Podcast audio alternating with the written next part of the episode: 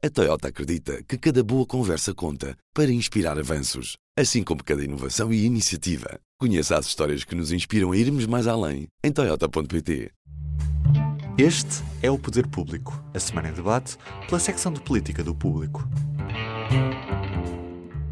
São José Almeida, Marta Moitinho Oliveira, Sónia Sapage. E eu sou Helena Pereira, bem-vindos. Estamos a gravar durante o final da manhã de quinta-feira, dia 15 de setembro, numa semana ainda marcada pela divulgação do pacote de medidas do governo para ajudar as famílias a fazer, fazer frente à inflação e marcada, sobretudo, por uma nova polémica que tem a ver com a reforma da segurança social, algo de que já não ouvíamos falar há algum tempo e que agora regressa não pela mão do PSD, mas do PS.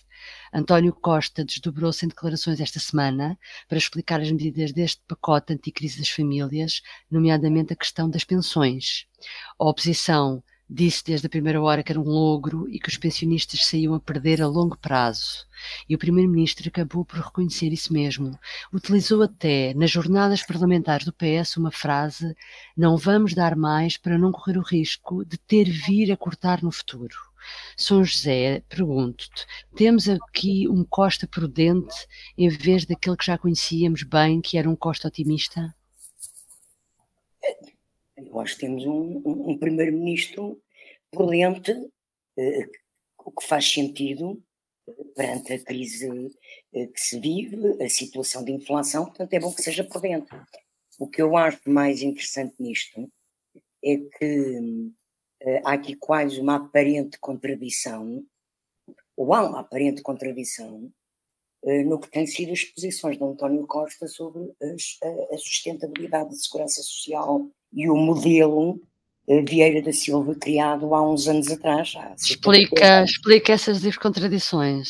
Porque o, o, o Primeiro-Ministro sempre defendeu esse modelo, o PS sempre apontou esse modelo de financiamento uh, e de atualização uh, de pensões, de sustentabilidade, para garantir uh, que a segurança social se autofinancia a longo prazo, e, e sempre foi considerado maravilhoso, e agora constatam que com estes níveis de inflação, aquele modelo não é sustentável Daí o primeiro-ministro até já ter, não só fazer esta situação em que, de facto, acaba por prejudicar a longo prazo os pensionistas, no valor da sua reforma, uh, a longo prazo, a médio prazo, porque será, em princípio, logo em 24, um, mas uh, quer ir mais longe.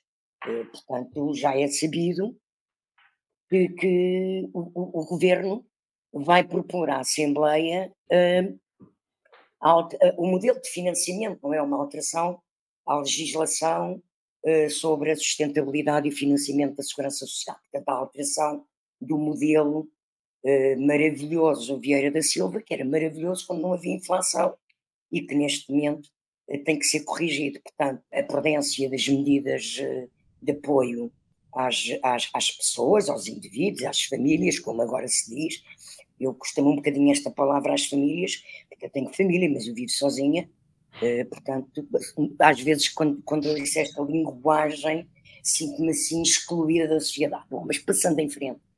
Tu e tu própria és uma família, pronto. É, pronto. Eu penso que é prudente, que seja prudente, porque de repente quer dizer, com, com, com os, os juros a subirem como estão a subir, e que a, Presidente do BCE já avisou que vão subir mais, com a dívida pública que nós temos, quer dizer, tem que ser muito prudente nos uhum. apoios às famílias, por muito que isso custe, uh, por muito que eu também gostasse de, de ter apoios, uh, porque, porque também a inflação também me come o poder de compra, e a todos nós, não é? A todos nós.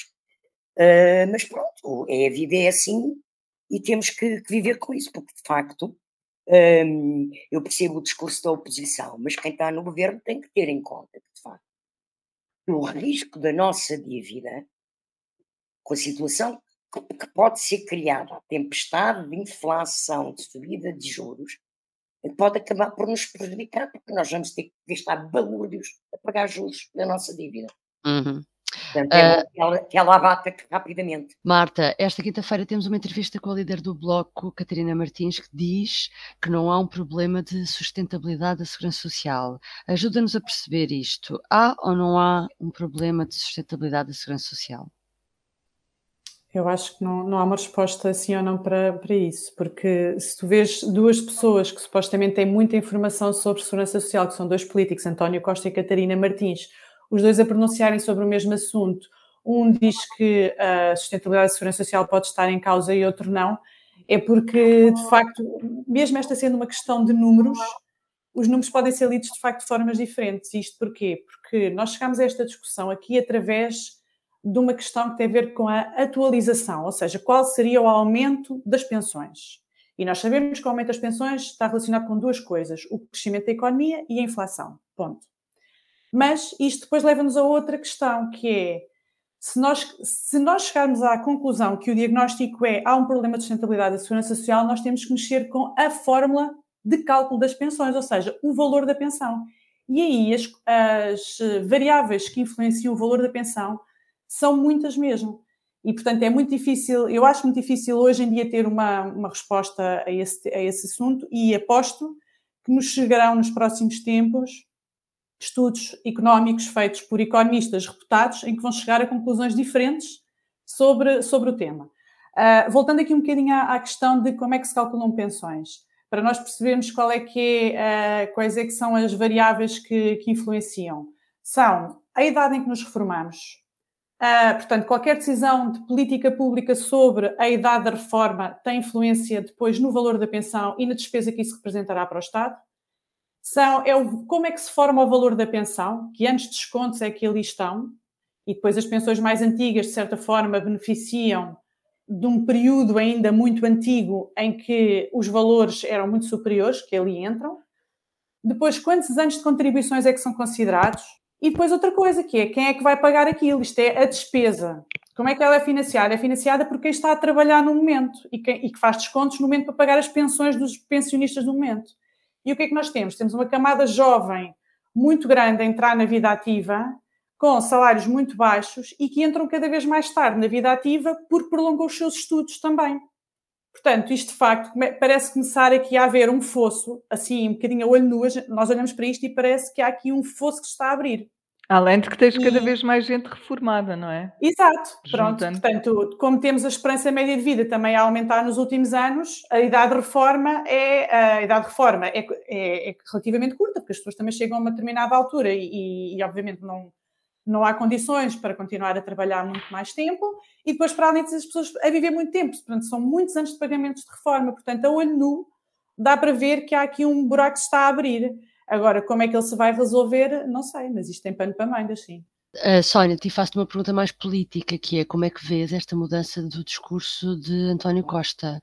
Uh, achas que uh, isto tem a ver com alguma pressão, algum desconforto que estas medidas também provocaram dentro do, do Partido Socialista, para que ele venha realmente a reconhecer com mais prudência, lá está, as medidas tomadas?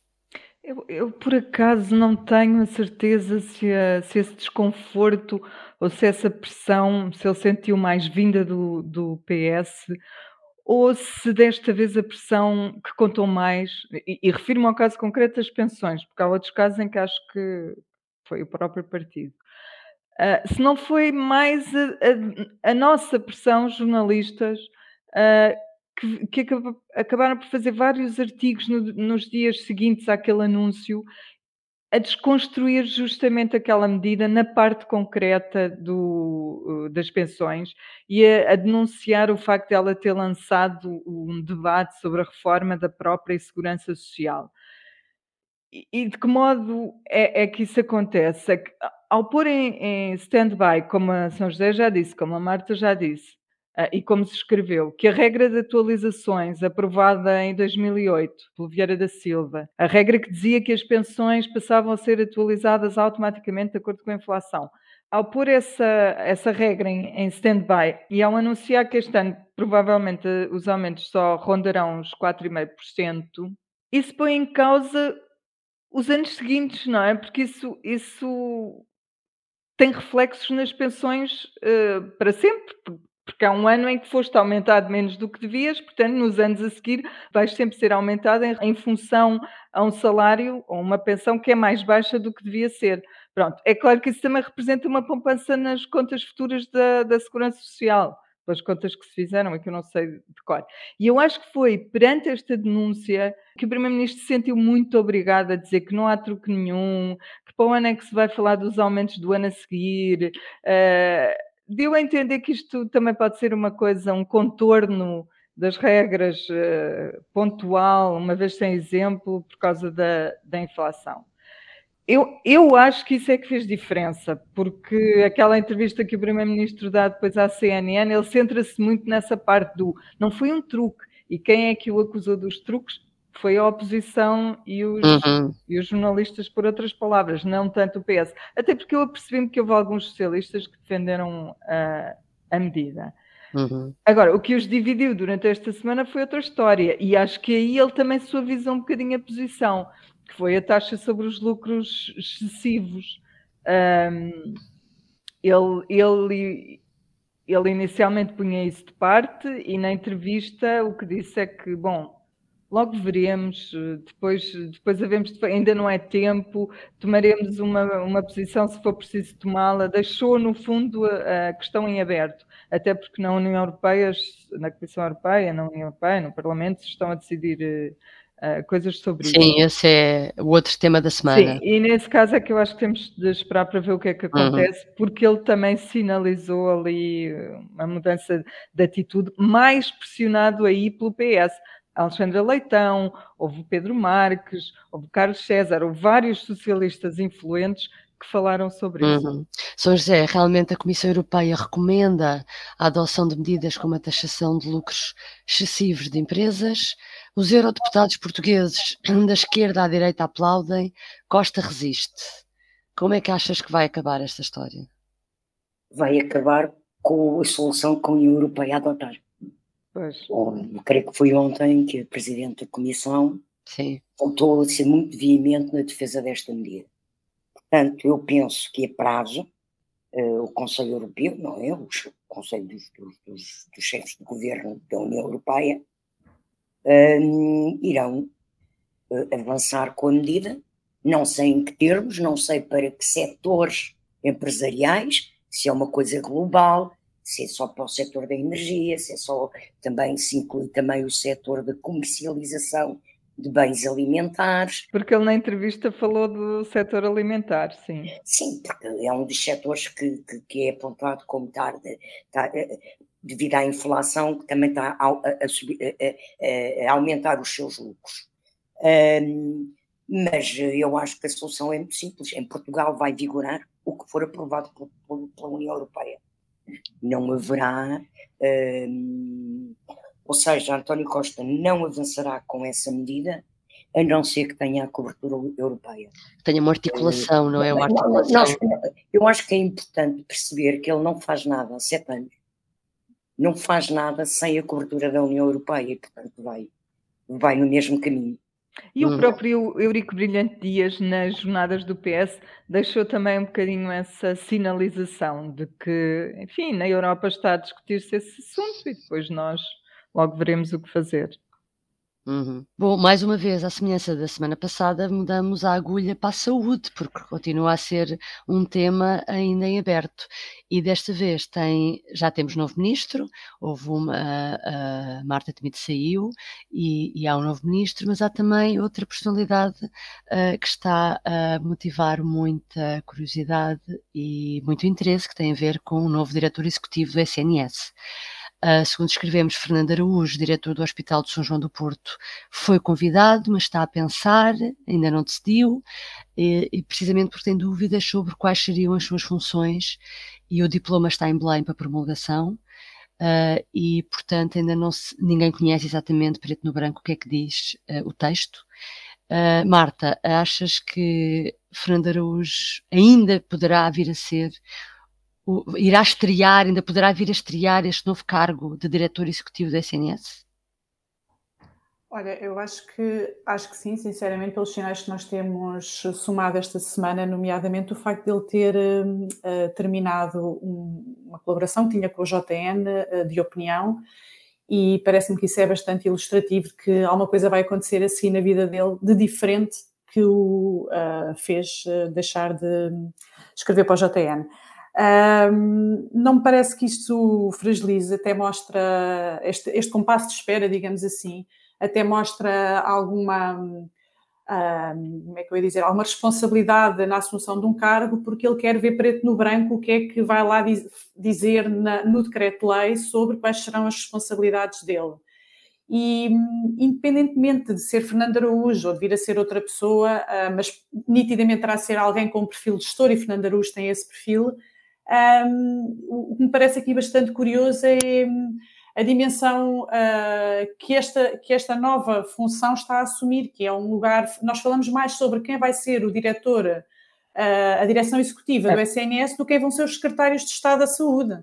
É uh, e, e, portanto, até já se fez um perfil sobre Fernando Araújo e ele ainda nem aceitou, portanto, é, é, bastante curioso que uma pessoa que vai ter esta estas funções e que não foi uh, escolhido para integrar o governo e não, foi, não é um cargo eleito, os, os ministros também não, mas, uh, mas são escolhidos diretamente pelo primeiro-ministro, seja tão, esteja a ganhar uma dimensão tão grande que se percebe um bocado, que eu, que eu acho que tem um bocado a ver com o facto de nós olhamos para o Ministério da Saúde e nós, para nós o Ministério da Saúde é o SNS. Para toda a gente, o Ministério da Saúde é o SNS. É quem as pessoas cobram quando as coisas não correm bem.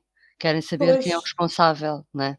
Sim, sim, o que também aumenta provavelmente o escrutínio que a pessoa que assumir este cargo terá que ter, parece-me. O nosso escrutínio até. Uhum. E, e, Sónia, como é que tu viste a escolha interessante para ministro? É que no meio disto tudo a gente fala sempre sobre luz. Vamos falar, coitado, do ministro, que, é ministro novo, que chama-se Manuel Pizarro, Uh, já foi secretário de Estado da Saúde, uh, muitas vezes falava-se dele para ministeriável e finalmente chegou a sua vez. A Eu... oposição criticou porque diz que é um homem do aparelho, porque ele é da Federação do Porto, enfim. Como é que viste esta escolha? Eu, eu, primeiro concordo com o que a Marta disse e já posso explicar um bocadinho uh, melhor. Mas eu conheço Manuel Pizarro melhor como político do que como médico um, que é a formação dele, mas percebi que, a, que a escolha foi elogiada pela Ordem dos Médicos, pelos pares, uh, mas eu acho que a escolha dele tem muito a ver com as características políticas e nesse aspecto o que é que eu, o que é que eu sei, o que é que eu acho que ele é. Eu acho que ele é um, uma, um, um, homem muito resiliente, que se envolveu muito no partido, sabia exatamente onde é que queria chegar e lutou pelo seu lugar, lutou sempre por um lugar no PS. Isso, isso notou-se bem quando ele entrou nas listas ao Parlamento Europeu, num, inicialmente num lugar eh, difícil, mas ele conhece muito bem o aparelho, é preciso dizê-lo, é verdade e ele nunca desistiu de ser político, que é uma coisa que Marta Temida não era. Portanto, hum, acho que a importância eh, do lado político dele é essa. O bastonário, o bastonário acho que foi o bastonário dos médios, foi dizer que era uma pessoa com maior capacidade de diálogo e de ouvir do que Marta Temido, não é? Sim, e muita capacidade de trabalho, mas pronto, exato, esse, esse depois é o lado que eu não conheço tão bem, mas foram esses os elogios, é verdade. Um, mas dito isto, eu concordo com a Marta, que é, eu acho até que não só a nomeação dos secretários de Estado, mas como a dele próprio, foi quase, causou menos interesse do que a escolha do futuro CEO do SNS. Um, o, o burburinho que se causou em torno do nome do, do Fernando Araújo, que foi convidado, mas não aceitou, enfim. Um, o que levou logo gente a, a elogiar, a, ir às televisões comentar, quando ainda nem estava seguro. Um, eu acho que é curioso que se tenha criado esse tal burburinho, mas percebe-se por causa daquilo que a Marta estava a dizer, porque afinal de contas este é um cargo que vai ter eh, uma tarefa hercúlea, vão ser geridos todos os hospitais, não são só os hospitais, os centros de saúde, tudo esvaziando até o cargo do próprio Ministro da Saúde. Portanto, eu acho que é importante vermos também nos próximos dias o que é que se consegue saber sobre as funções uh, Posso dele. acrescentar só uma coisa? Eu acho Sim. que uma das, uma, da, da, da, uma das razões porque foi tão ampliada uh, a notícia de que eventualmente seria uh, esta pessoa a ocupar o cargo tem a ver com a novidade do cargo, é evidente, e a importância do cargo, mas também tem a ver com o facto de que ele é uma pessoa que, ao longo de vários meses, uh, nos seus artigos de opinião no, no, Jornal de Notícias, foi muito crítico de posições e de, de, de decisões de, do Ministério da Saúde e da Ministra da Saúde e, portanto, do Governo. E a expectativa de ser um crítico do Governo que vai desempenhar uma função fulcral para um governo em que o primeiro-ministro diz que a política da saúde se vai manter, isto para mim causa-me até, até, eu acho que causa admiração às pessoas.